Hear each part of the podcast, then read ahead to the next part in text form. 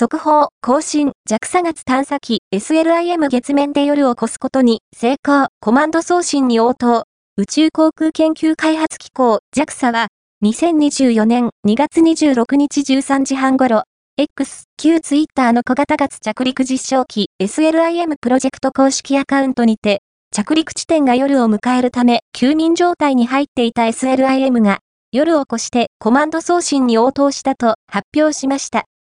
SLIM の運用は通信機器の温度が下がってから再開できるように準備が進められる予定です。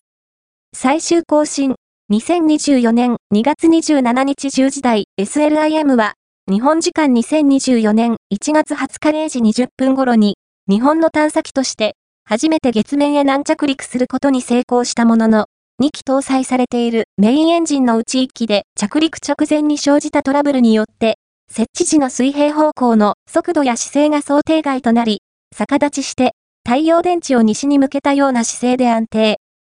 バッテリーに充電できないことから、SLIM の電源は一時オフにされたものの、太陽光が西から当たって太陽電池から電力を得られるようになった2024年1月28日以降は、マルチバンド分光カメラ MBC による岩の観測が行われていました。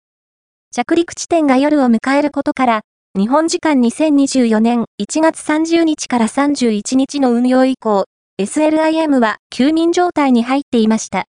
月の昼夜は2週間ずつ続くため、JAXA は SLIM の太陽電池に再び太陽光が当たるようになる2月中旬以降の運用に再挑戦するとしていました。